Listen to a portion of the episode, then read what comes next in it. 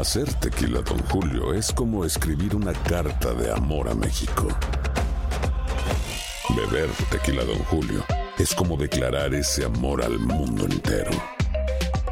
Don Julio es el tequila de lujo original, hecho con la misma pasión que recorre las raíces de nuestro país. Porque si no es por amor, ¿para qué? Consume responsablemente. Don Julio Tequila, 40% alcohol por volumen, 2020. Importado por Diageo Americas, New York, New York.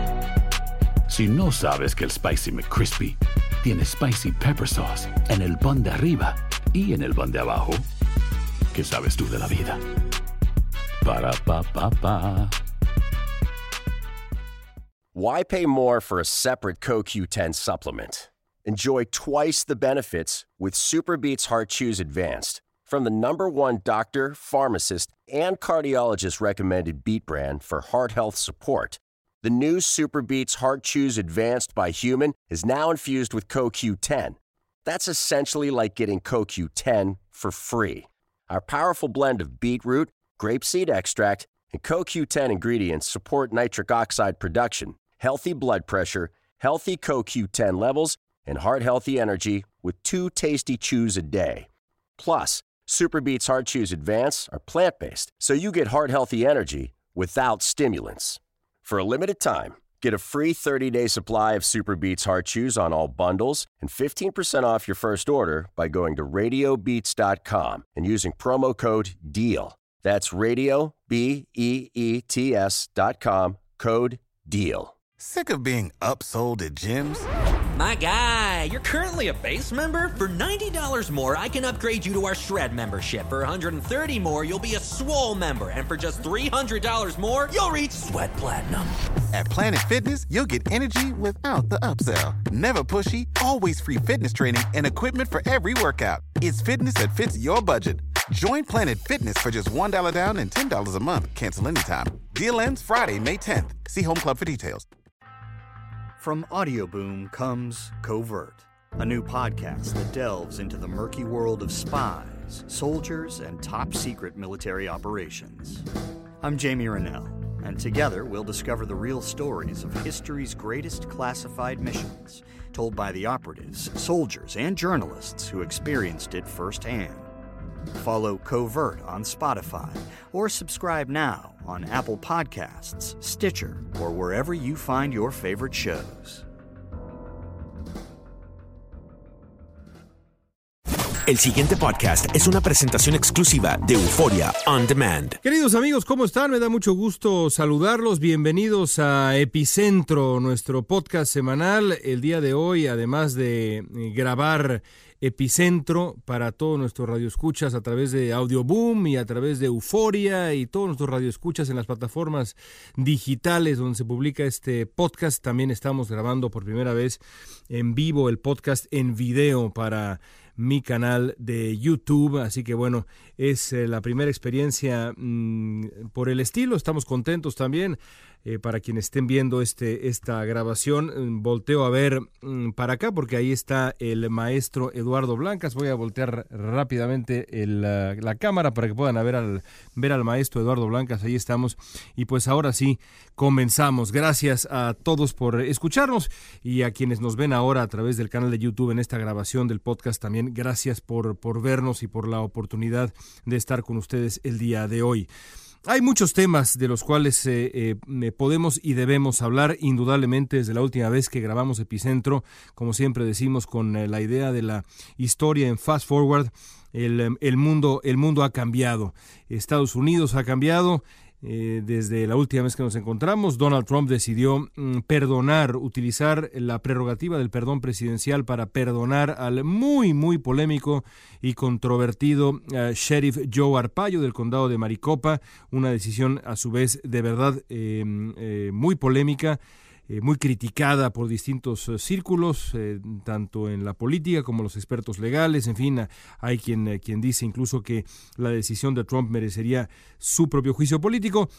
La mayoría de las opiniones que he leído se van más bien con, eh, con, mayor cautela al acercarse a este, a este asunto y dicen, bueno, aunque no nos guste, esta es parte de las prerrogativas que tiene de acuerdo con el plan original de los padres fundadores de Estados Unidos, el presidente de, de este país, y eh, tendrá que cargar en su conciencia y en su récord con la decisión, en este caso, de haber utilizado por primera ocasión su capacidad para perdonar, otorgar el, perdón presidencial, el indulto.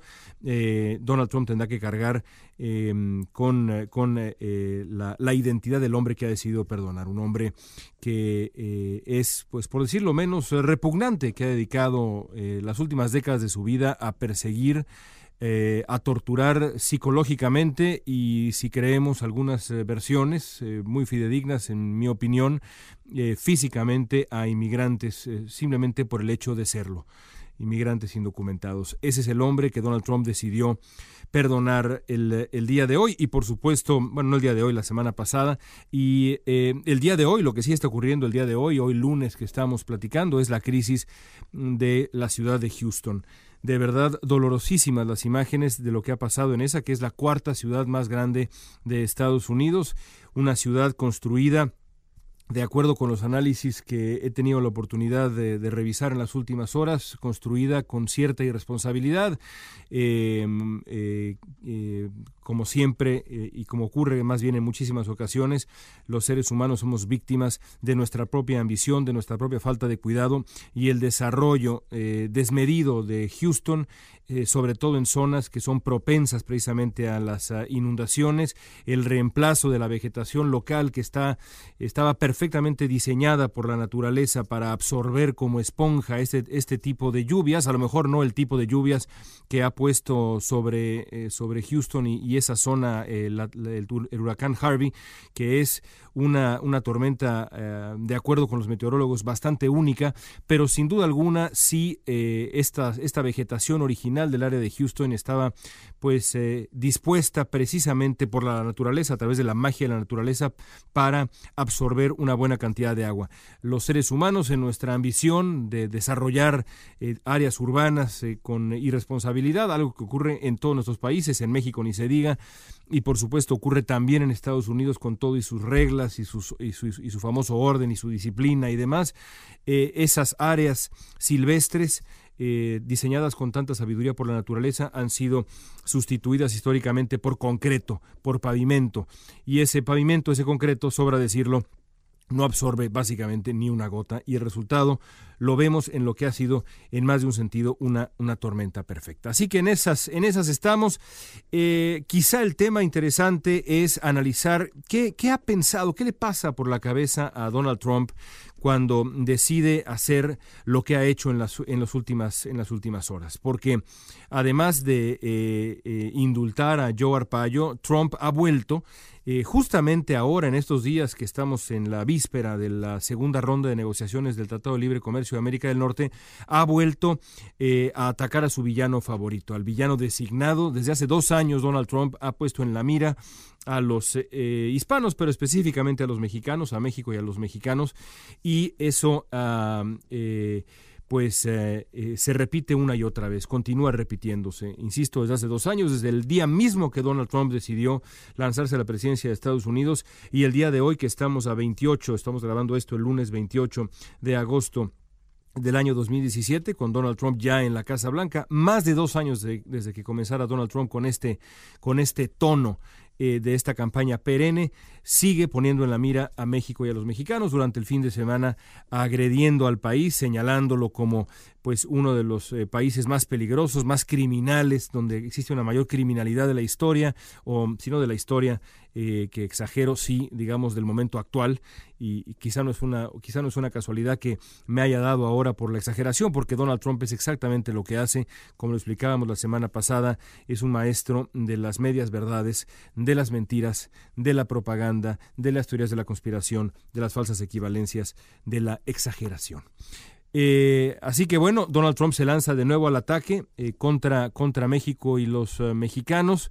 Por ahí, por Twitter, le respondía yo eh, al presidente de Estados Unidos con absoluta y profunda humildad, sentido de la proporción, porque bueno, uno es un periodista y él es el presidente de Estados Unidos, pero al tuit le fue bastante bien, le decía yo al presidente de Estados Unidos en su mismo tono, eh, tratando de replicar eh, la estructura de su tuit original, le decía yo que dado que Estados Unidos es el mayor consumidor de drogas en el mundo y el epicentro del tráfico de armas, de Estados Unidos hacia México debería pagar su propio muro. Y le fue bastante bien al tuit, y le fue bastante bien al tuit porque eh, es, es, eh, es eh, completamente cierto, me parece, que Donald Trump en este ataque sin precedentes contra México y los mexicanos ha decidido eh, dejar de lado la evidencia, dejar de lado las sutilezas, dejar de lado los matices, porque México le resulta un blanco redituable, políticamente redituable. Así fue durante la campaña presidencial y lo sigue siendo ahora a la clientela de Donald Trump, la clientela más radical de Donald Trump, la base más radical de Donald Trump, esta batalla contra México, contra los indocumentados, contra todo lo que huela a la comunidad hispana es, ah, es eh, una, una, apuesta sencilla, es, es, algo digno de aplauso para la base de Donald Trump, para esta gran clientela del presidente de Estados Unidos. Ya hemos explicado aquí muchas veces cómo así funciona el nativismo en Estados Unidos, ya ha funcionado así desde la fundación misma del país, le ha tocado a italianos, a franceses, a chinos, a católicos, a irlandeses, a alemanes, entre ellos la familia del señor Trump, y ahora le toca a los hispanos y específicamente, gracias al presidente de Estados Unidos, a los mexicanos. ¿Por qué está haciendo esto Donald Trump? ¿Por qué insiste en que México va a pagar por el muro? ¿Por qué, eh, ¿por qué perdona a Joe Arpaio? ¿Por qué hoy mismo lunes en una conferencia de prensa con eh, el presidente de Finlandia, eh, Donald Trump decide atacar de nuevo a, a México? en la víspera del, del, de la, nueva ronda de negociaciones del Tratado de Libre Comercio. Para mí es, es muy evidente que todo este fenómeno ha revelado el verdadero carácter de Donald Trump. Y primero hay que decir que la construcción del muro fronterizo no tiene absolutamente ningún sentido. No tiene sentido económico cuando se analiza realmente la profunda vinculación que existe en la, en la cadena de producción de América del Norte, eh, el número de estados que dependen también en gran medida, que se nutren de la vinculación entre eh, México y Estados Unidos en este caso, podríamos también hablar de Canadá, pero concentrándonos entre México, en, la relación entre México y Estados Unidos, sin duda es el caso.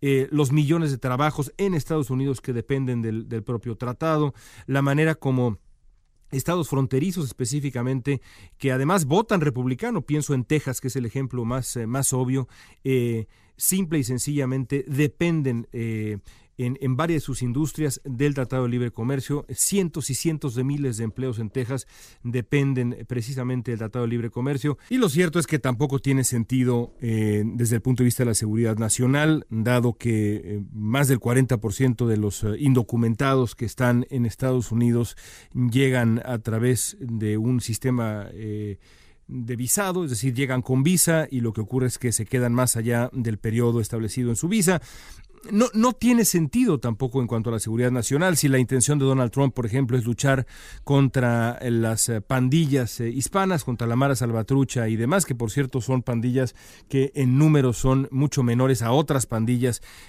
estadounidenses, la respuesta tampoco es un muro fronterizo de 20 mil millones de dólares. Podría perfectamente bien utilizar Donald Trump ese dinero para apoyar el desarrollo de las distintas naciones de donde provienen estos, eh, estas, estas eh, eh, digamos, agrupaciones problemáticas, estas pandillas, estas bandas, específicamente El Salvador, por ejemplo, esos 20 mil millones de dólares es cinco veces más de lo que Estados Unidos ha invertido en ayuda a El Salvador en más de medio siglo.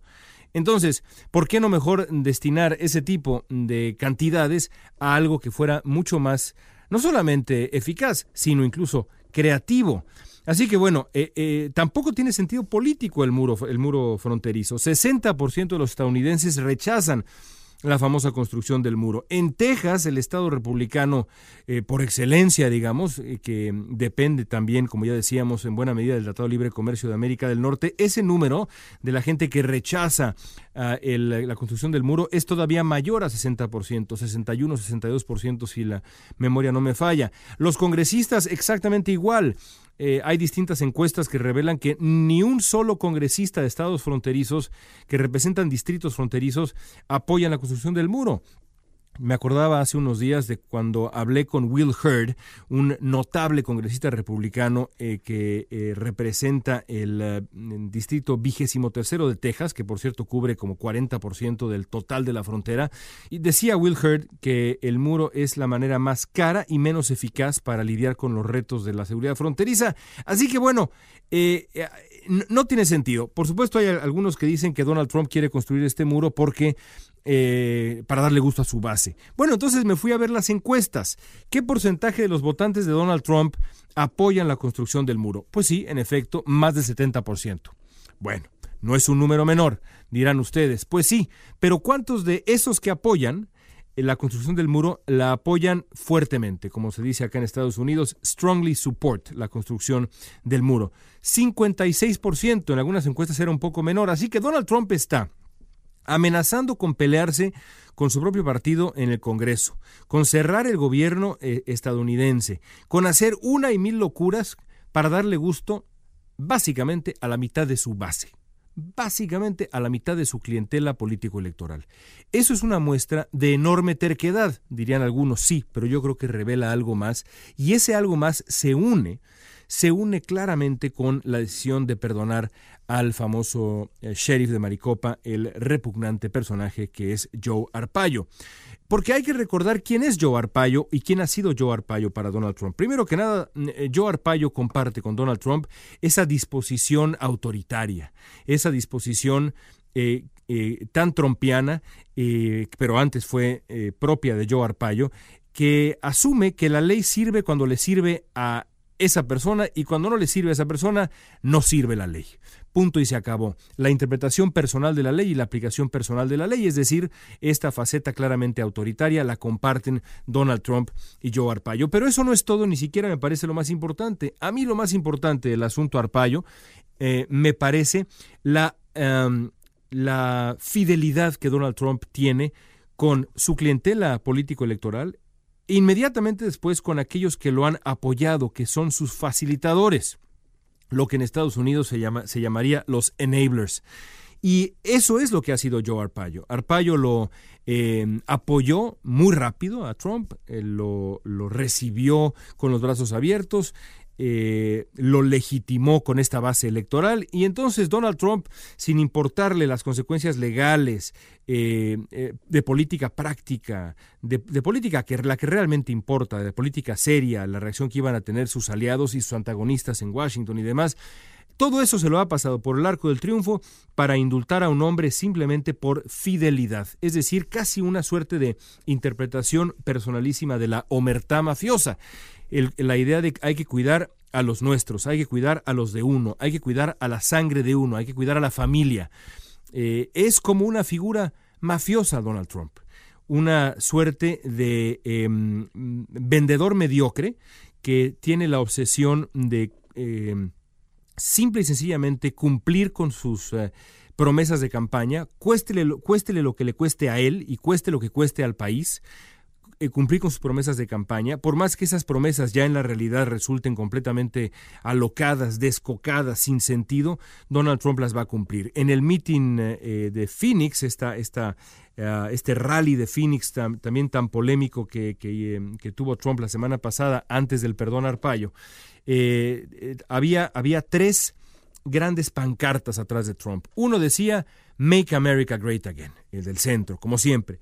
Pero después a la derecha y a la izquierda de Make America Great Again había uno que decía promesas hechas y la otra decía promesas cumplidas. Eso es lo que le importa a este hombre como una suerte de vendedor. En el mejor sentido podríamos decir que pues los grandes vendedores hacen eso, cumplen con sus promesas, respetan a la clientela antes que a ninguna otra a ninguna otra persona, a ninguna otra cosa. Pero, pero el, señor Trump no es un vendedor.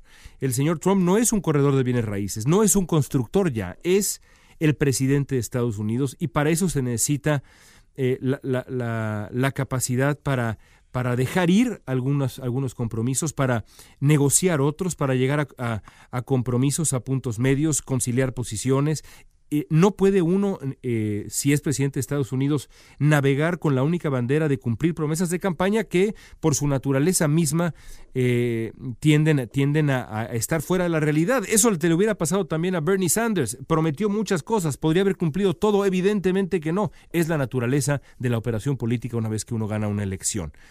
Y, y el otro lado es este carácter francamente mafioso de Donald Trump, en el que se revela como un hombre al que eh, no le importa otra cosa más que esta suerte de, eh, fidelidad eh, y regreso a la palabra mafiosa. si eso, si esa fidelidad mafiosa se enfrenta con la realidad de gobernar un país y más un país como Estados Unidos, pues qué importa, no tiene mayor importancia. Y esa es la realidad del hombre que hoy ocupa la Casa Blanca.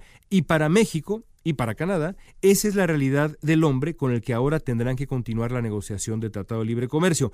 Yo hasta hace poco tiempo, la verdad de las cosas es que hasta hace poco tiempo tenía esperanza de que el Tratado de Libre Comercio llegaría a buen puerto. No puedo decir lo mismo hoy sigo pensando que las resistencias alrededor de Donald Trump, en su equipo dentro de la Casa Blanca, en el gabinete mismo, eh, y las fuerzas ya digamos de un círculo más amplio, el, mundo empresarial estadounidense, eh, harán entrar en razón a Donald Trump.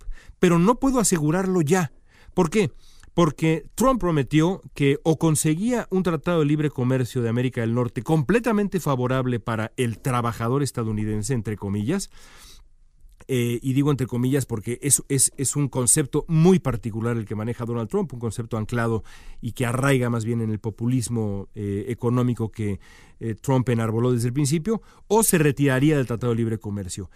Si eso implica establecer tarifas y una serie de cosas que aparentemente son serán intolerables para México y Canadá, es muy posible que Donald Trump retire a Estados Unidos del Tratado de Libre Comercio, Comercio de América del Norte, matando de un plumazo, de un golpe en la mesa, el, eh, el tratado que ha sido tan fundamental durante ya 23 eh, años, desde el 94.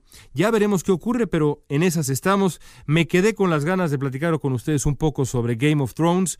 Voy a hacerlo la próxima semana porque estoy seguro que para estas alturas no todo mundo ha visto el último capítulo de la de la penúltima temporada, así que por ahora lo dejamos descansar, pero la próxima vez regresaremos para darnos el gusto de hablar un poco del el mundo maravilloso de Game of Thrones. Hasta entonces, amigos, gracias por escuchar Epicentro. Suscríbanse al podcast. El pasado podcast fue una presentación exclusiva de Euphoria On Demand. Para escuchar otros episodios de este y otros podcasts, visítanos en euphoriaondemand.com. Hacer tequila, don Julio, es como escribir una carta de amor a México. Beber tequila, don Julio, es como declarar ese amor al mundo entero. Don Julio es el tequila de lujo original hecho con la misma pasión que recorre las raíces de nuestro país. Porque si no es por amor, ¿para qué? Consume responsablemente. Don Julio Tequila, 40% alcohol por volumen, 2020. Importado por Diageo Americas, New York, New York. Si no sabes que el Spicy McCrispy tiene Spicy Pepper Sauce en el pan de arriba y en el pan de abajo, ¿qué sabes tú de la vida? Para, pa, pa, pa. ¿Quieres regalar más que flores este Día de las Madres? The Home Depot te da una idea. Pasa más tiempo con mamá plantando flores coloridas, con macetas y tierra de primera calidad para realzar su jardín.